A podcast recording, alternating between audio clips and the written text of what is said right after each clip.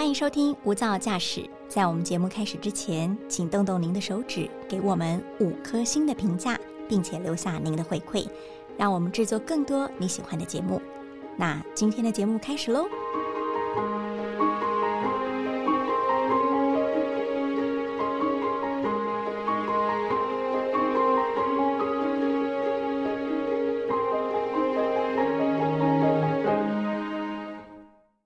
在我们现实的生活环境中，你的亲朋好友只要提到减肥这个议题，我相信有兴趣的人真的太多太多了。可是你会发现，为什么这么多人都想要谈这个议题？是因为每一个人都有无数次失败的减肥经验，或者你已经穷尽了洪荒之力，你已经吃很少东西了，你还是瘦不下来。问题到底出在哪里呢？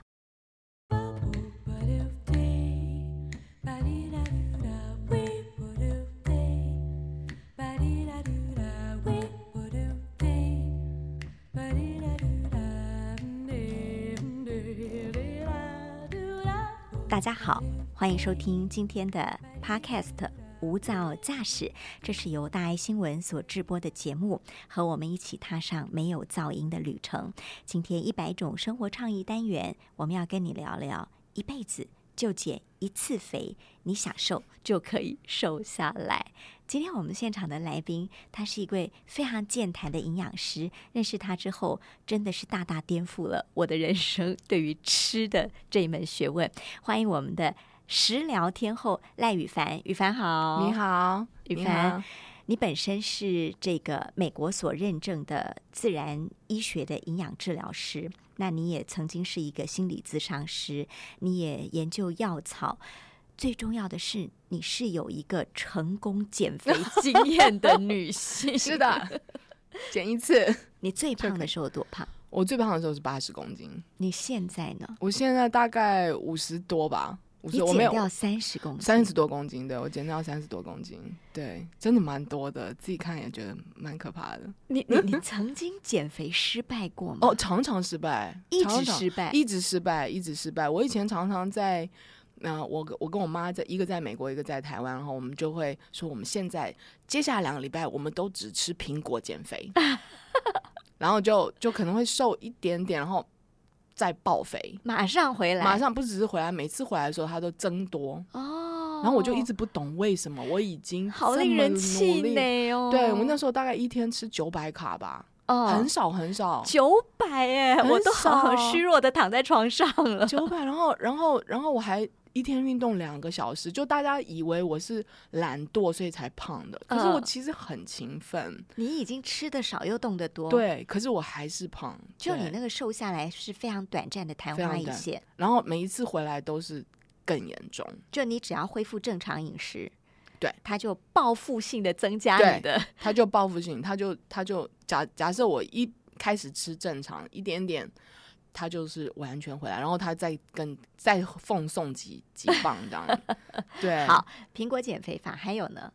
呃，我还有过那种就是打打果汁的啊，啊，这个我也常弄。精力汤，精力汤，还有那种就是吃什么一大堆东西会拉肚子的啊，我也试过，就把一些油脂排掉的那一种。对，我就以为是我在做对的，就吃很多很多纤维，然后让你拉自己拉肚子。对。然后，嗯，我就是大概这几种就在那边轮替好多年吧。嗯，对，然后一直在失败的轮回中。是，就是每次都失败。然后失败的时候就会觉得，就是自己没够不够毅力，所以就是才会失败。我从来没有想过你的方法是错的。嗯，对对。所以后来我我后来成功的时候，其实并没有在专专注在减脂这件事，是当初是呃为了我的。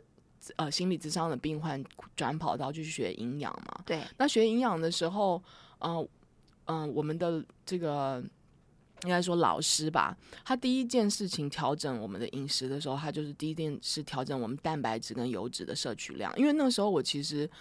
吃的非常的清淡，我其实已经在用水做菜。减肥的人都要这样啊！对，我我们家已经不不用油了，对，全部都水煮，对对，我连炒菜都是加一点水进去炒，然后觉得自己了不起这样。但天啊，我觉得你的餐桌好像 可能不会很受欢迎，对对对，听起来就不好。我先生就一直跟我。抱怨。对，那那可是我就觉得那是因为我还吃的不够清淡，还吃的不够。简单，所以才会这么严重。总而言之，你瘦不下来，都是觉得都是我的错，都是我的错，就是我一定是还更不够严格啊什么的。所以那那个时候我去上课的时候啊，他们第一个调整我们的饮食的结构就是蛋白质跟油脂的含量。嗯，那我那时候其实真的非常紧张，因为我很害怕。油脂量摄取多之后，我的我的家人会有什么问题？我们担心心血管疾病，我们担心变得很肥胖，对对，会更胖，对，所以我们都要总结每一种每一滴油，对对，就是 就是鸡汤一定要放在冰箱里啊，骨头汤一定要放在冰箱里，然后再再把东西撇出来嘛，把那个油油滤撇出来，对。对，所以那个时候，嗯，那时候我的呃。我的母亲就很害怕我害我的小孩，所以他就跟我讲说：“你只可以自己吃这个，嗯，这个增加蛋白质、油脂的部分，你不可以给你的家人吃。”然后我就开始增加我的蛋白质跟油脂。那最神奇的事情是，就是我那时候只是为了我的忧郁症病患去做呃这这个新的学习。最神奇的是，我就发现我一个礼拜就掉一磅。一磅呃，一公斤是对，半零点四五四公斤。对对对，反正我就是，我就记得我那个时候，我不是故意要减脂，但是它却正在发生。你的意思是说，当你呃把蛋白质跟油脂的含量加进来了，较以往提高了之后，你反而瘦了零点四五四公斤。一个一个礼拜哦，我一个礼拜瘦零点四五公斤哦。听众朋友，你一定跟我一样，心里有一个 O S 三个字，我不信。对，就是我自己那时候也不信。我想说，一定是有什么什么，我可能走路比较多啦，我可能最近动的比较多啦，或者水果吃的比较多啦，消耗比较多。对，我就以为我是做别的事情造成它的。后来我就慢慢发现不是哈。那我是后来学了呃全部的，就是全面的营养学，才知道当时发生了什么事。当时发生事就是这样，就是我那个时候已经有糖尿病了。哦，糖尿病的呃起因是因为我一直不停吃水果吗？对，一直不停的吃清淡食物，然后没有油脂，蛋白质也不足。那当你蛋白质、油脂不足的时候，你吃到的啊慢饭啊、面啊、水果这类东西，它那个糖分分解速度很快，所以你的血糖就会嘣就冲上去，飙升了。对，飙升。那你们都知道胰岛素是拿来降调降血糖的。对。分泌它的东西的人叫胰岛，叫胰脏。嗯，胰脏。我我们假设她是胰脏小姐哈，那你就想象一个画面，就是胰脏小姐在上面，嗯，好，她在屋顶的上端。然后呢，当我血糖高升的时候，她就会胰脏小姐就会用力的把它压下来，因为她怕你昏倒嘛。对，血糖太高会昏倒，有人有生命危险。那她很用力压下来的时候，她就会掉很低。嗯，哦，那时候我就会冒汗手抖，所以我可能会早上。啊，吃一点点东西，然后蛋白质、油脂也不够，然后可能会啊再吃一个什么呃高粱。呃，高粱馒头，然后就觉得啊，这个就是很健康哦，很棒。可是里面全部都是淀粉嘛，糖类，对糖类。然后上去以后就掉下来，掉下来之后就是肾上腺这个东西，它叫我们假设他是肾上腺先生，他很厉害，他可以把你血糖举起来。哦，就你如果血糖一直在往下掉的话，你也会昏倒。对对，所以你那时候会冒汗手抖是这样来的。那肾上腺先生把你血糖举起来之后呢？你的血糖才不会一直因为一直掉下去而而头晕昏倒嘛？对。可是我每天都在做这件事，所以最后呢，这两个脏器就受伤了。太累了，太累了，他一直不停的受伤，因为你一直在坐云霄飞车，对我整天三餐都是这样。那呃，不幸的就是我的呃这两个器官，我的胰脏比较弱。哦，就是这胰脏小姐比肾上腺先生弱，所以我现在压不下去了，一直被抬起来，对，一直被抬起来，那我整个血糖就往上移动，我就得了糖尿病。哦，所以我那时候已经有糖尿病了，我三十岁就得糖尿病了，对。然后，嗯，那所以我那时候呼吸都胖，因为为什么你你你血糖往上移动的时候你会呼吸都胖呢？因为血糖就是你的能量，那能量在我们身体来说是非常珍贵的，所以它不可以浪费。太多的时候，它就必须要打包储存。那它打包储存的方法就是脂肪。哦，就这样。你们都听过三大营养元素，脂肪的卡路里最高嘛，对不对？对，卡路里就是能量的单位，所以它用最小的体积可以储存最大量能量。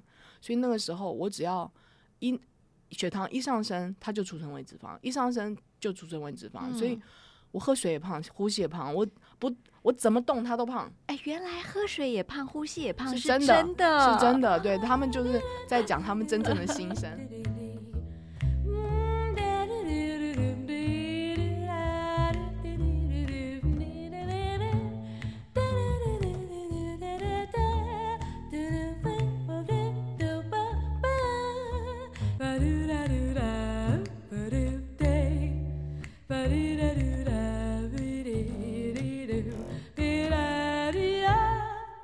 那我那个时候就嗯开始加增加蛋白质油脂嘛，对不对？增加蛋白质油脂，那呃我的糖分分解的这个我吃进去的糖类的东西，比如说水果啊、面饭，它那个糖分分解速度就减缓，嗯，好，速度就减慢，因为这两样东西可以让它速度减慢，哈，对，所以现在嗯我的血糖上升的速度就变慢了，嗯，那胰脏就开始休息。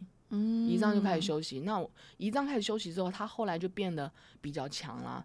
那所以我的整个血糖线就往下移动，稳定稳定了。对，那现在就不会随时随地我都在储存脂肪，然后我就开始发现我脂肪拿出来被烧被烧被燃烧被燃烧，因为现在我有我可以有这个机会做这件事，我只要。中间还没有吃到东西的时候，饿一点点，它就在燃烧我的脂肪，然后我就发现我不容易饿了。哦，我不容易饿，不会动不动就饿，动不动就饿，然后一饿就很慌这样。但是这很颠覆哎，我们每个减肥的人都说我要少一点油吧，因为油听起来就很油嘛，就会让我变胖啊。对，那因为我们以为油就是脂肪的来源，不是所谓的呃好好的。呃，分量的油跟蛋白质，呃，我该怎么去理解或计算？你若是食素的人的话，你的你的呃，比如说你在吃啊豆类的话，那是你的蛋白质嘛？对，那个蛋白质不应该是水煮，那蛋白质应该是至少用油去炒的，或是去做的，或者是它要淋油哦，就是它每一颗上面应该要包油的。比如说，我今天要吃一块豆腐。对，我不要水煮它，no, no,，我来点来点油脂，淋点好油在上面。所谓的好油，苦茶油啊，嗯，玄米。但是我现在是讲冷压的哦，哦，麻油，好这一类东西，橄榄油都好，对对。但是他们都应该是冷压的，因为他们都是单元不饱和脂肪酸高的东西。嗯，所以你看橄榄油是是不是放暗瓶子里？是因为它怕光、怕痒又怕热。对，好，所以。你买冷压橄榄油，我看很多人买冷压橄榄油回来热炒，哦，这个这个这个是这是矛盾的，就是它是冷压的，因为它怕热嘛，对，所以它才冷压。所以你如果把它加热太过的话，它现在就要坏掉。对，所以你买到冷压橄榄油。你最好就是把它用来做比较低温的料理。对，低温料理你不可以把火开很大，嗯啊，你不可以都冒烟了。对，冒烟了那就是坏掉了。对对对，所以你检查你的抽油烟机，抽油烟机如果一擦热抹布一擦就掉，嗯，你就是油用对了。哦要是你抽油烟机需要刷才掉，那你的抽你的你的油已经用错了。了解。即使是用好油，你也用错了方法，方法也用错。对，好。所以因为什么那个时候就开始。呃，增加蛋白质跟油脂，然后我就发现我的我我的呃这个这个体重体重在掉，然后后来我的糖尿病就好了哦，就被你就好了。就我再去检查的时候，医生就说你没有糖尿病了，你糖化血色素已经正常了。OK，然后我才知道哦，原来是加上了这样的食物，后来才知道哦，原来我的血糖是因为平稳了。嗯，那你知道？有一些人刚好跟我相反，有一些人是肾上腺先生，嗯，比较弱，嗯，好，胰脏比较强，嗯，那你肾上腺先生在在楼下，胰脏小姐在楼在楼上，对，那现在胰脏比较强，他就一直往下压，对，但是他下面的楼下举不起来，对，那你是不是整条血糖线往下移动？是，那这样子的人就很容易三低，他就很容易低血糖、低血压啊、低血脂，那。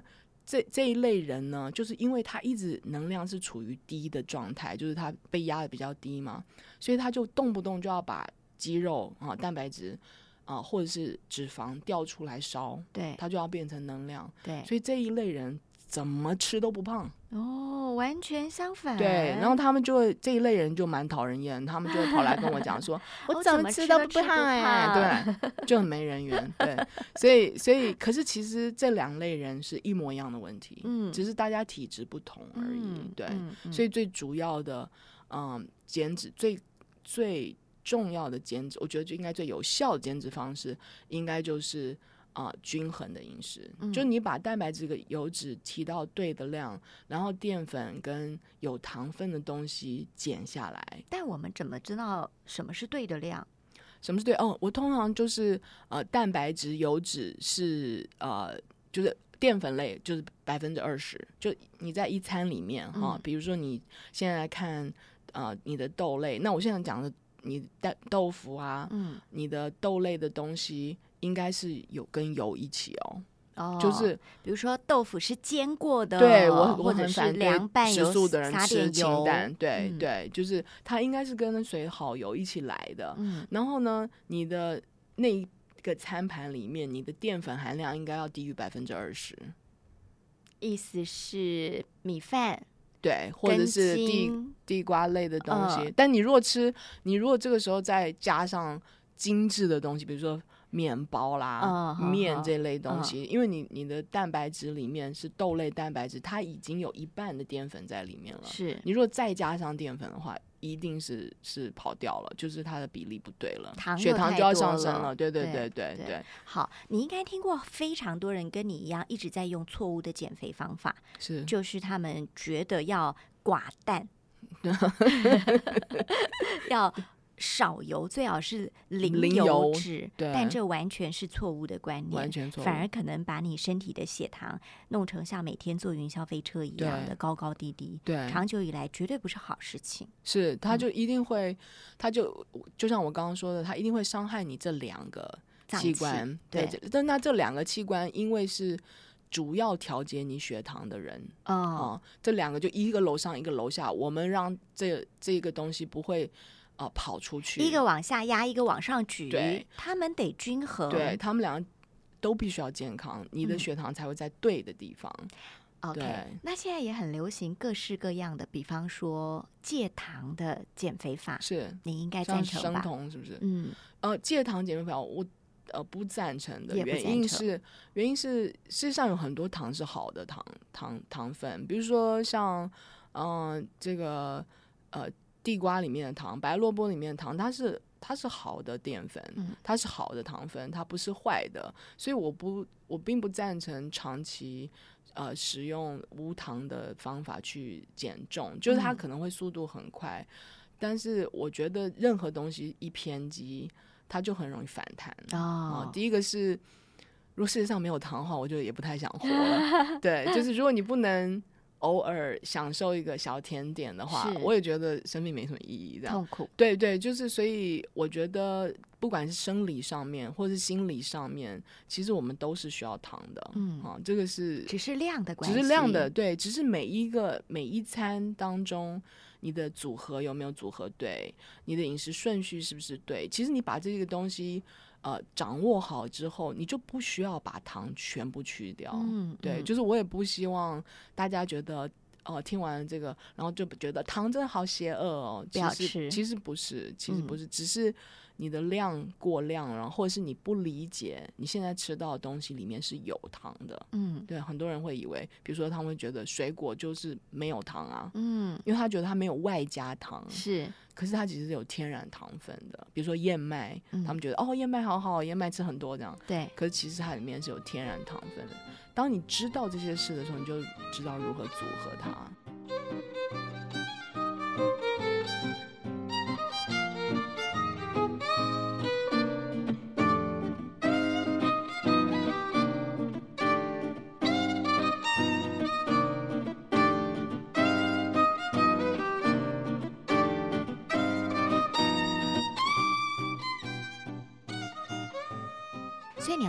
了解吃进去的东西，它的成分到底是什么，是是，你就会知道如何避开地雷食物，或者少吃一点，适可而止。是对。那现在还流行一六八减肥法，嗯，一六八减肥法，对，十六个小时都不要吃东西，是这个 OK 吗？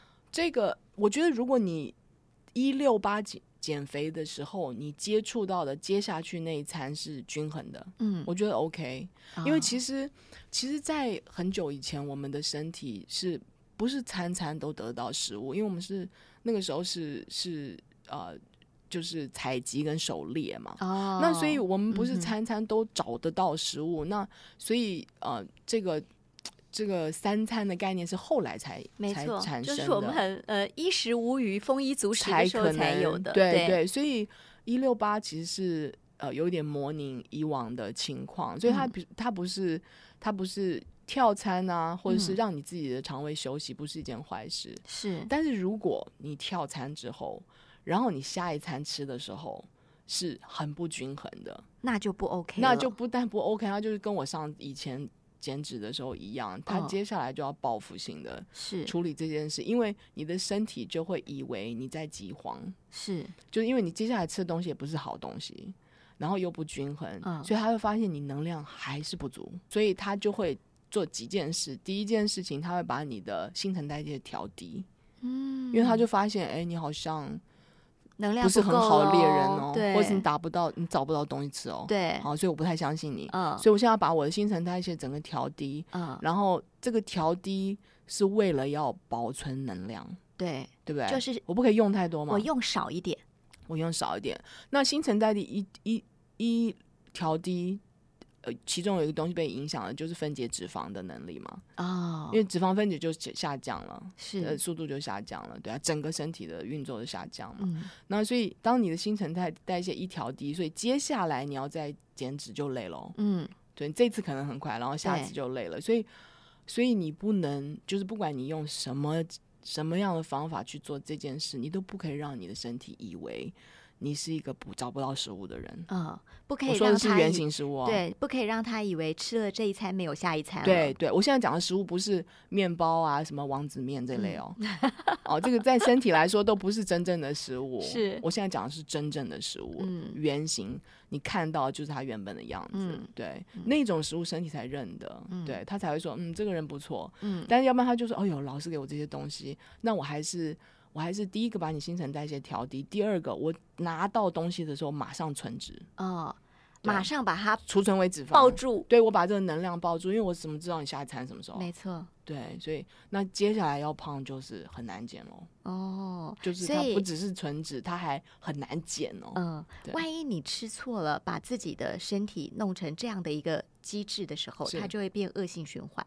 对，就因为你就急嘛，就一次比一次更难受，然后你就觉得很奇怪，你就会觉得说，我上次减没那么难，对，因为你上次减的时候，他就记住你这个人的情况嘛，他就想说，OK 好，所以现在不只是存脂速度变快，他还把那个分解速度减慢哦。那你下次一定肯定难了。他已经记住你这人什么德性，对，他就想说，他知道怎么对付我，还是我还是保护你一下，嗯，对，所以他存脂是为了要保护你，所以不要让你的身体觉得他需要保护你，要不然他就要把这些手段拿出来。嗯，对，很多减肥的人都会有一个状况，就是他会饿，因为他。他在节食嘛？对，他吃少，我就是为了美好明天。明天我就瘦了，明天我就要参加同学会。天哪！好，他就节食，那他饿，他就去喝咖啡。哇哦！因为咖啡可以稍稍抑制一下食欲嘛。是，这也会变成一个恶性循环。是，完全就是以前我也做这种事。那咖啡呢？里面有咖啡因。对，咖啡因。它为什么会提神？最主要原因是因为咖啡因的工作就是它，它叫刺激物。它刺激什么呢？它刺激肾上腺。嗯，好，肾上腺。我们刚刚讲的楼下的那个先生，对，他刺激他，就啪踢他一脚。嗯，然后肾上腺马上就举起来了。嗯，那血糖就上来了。所以血糖就是能量，所以你一喝咖啡你就有精神。哦，就是这样来的。是。那当你。觉得哦，我现在要瘦，所以我就喝杯咖啡，就不要吃东西，所以就没有任何东西可以储存。可是你血糖上来的时候，你如果现在用不掉，它又是成储存为脂肪，所以单喝咖啡时间不对也会会胖。Yes，那有些人呢？你有没有听过？有些人会说，我只要一不喝咖啡，一不抽烟，我就胖。嗯，有没有？那是因为他一直不停的打他的肾上腺，就是一直用刺激物打他的肾上腺。那肾上腺太疲倦了，他就整个血糖线下降。嗯，他就会开始分解脂肪嘛。我刚刚不是有讲吗？对，他把他的肾上腺搞坏。嗯，然后再来瘦。嗯，啊，可是这是会有。健康代价，因为当你的肾上腺是是一一一疲倦的时候，你整个内分泌系统就是地震，它是内分泌系统的龙头老大，对，就可能有甲状腺问题，就可能有其他的呃这个荷尔蒙的问题。难怪很多人减肥都减到身体都弄坏了，对啊，对啊，因为身体机制有些是不可逆的，是吧？对你不能搞坏了它，对你不能很难修复，你不能这样子伤害它，然后虐待它，对，让他做这件事，对，然后所以。所以，嗯，那一类人就是呃，通常是肾上腺比较弱的那一方。嗯，对对。所以，当你真正了解了我们会肥胖的原因，然后你找对了方法之后，对，你就可以应该怎么讲，心安理得的好好吃东西。是，你就不会无所适从的吃东西。我觉得，或者你不会把每一次吃东西当成一件很罪恶的事情。是是，他应该是很享受的事，因为你每天都要做这个，其实是。大地的礼物，嗯，对，然后我们不应该带着罪恶感吃东西。我觉得，我觉得那个本身的心理压力实在太大，就单单想到这点，我就要犹豫。好，我我很赞成你好好吃东西，一定可以把你自己身体养好，是养到一个你的理想体重，养到一个理想的能量跟新陈代谢的状况。当然，我们谈到减肥的时候，你一定不能忽略的是，你要多动。哦，是让自己的身体能够有正常的消化这个 output，然后你就会发现，呃，一辈子只减一次肥，其实真的不是不可能的任务。赖宇凡做到了，一个专家都做到了，我们应该也做得到，只要我们找对方法。谢谢宇凡，谢谢谢谢大家，谢谢。我们要祝福所有的听众朋友减肥成功，是大家减肥成功，减一次就好了，好，减一次。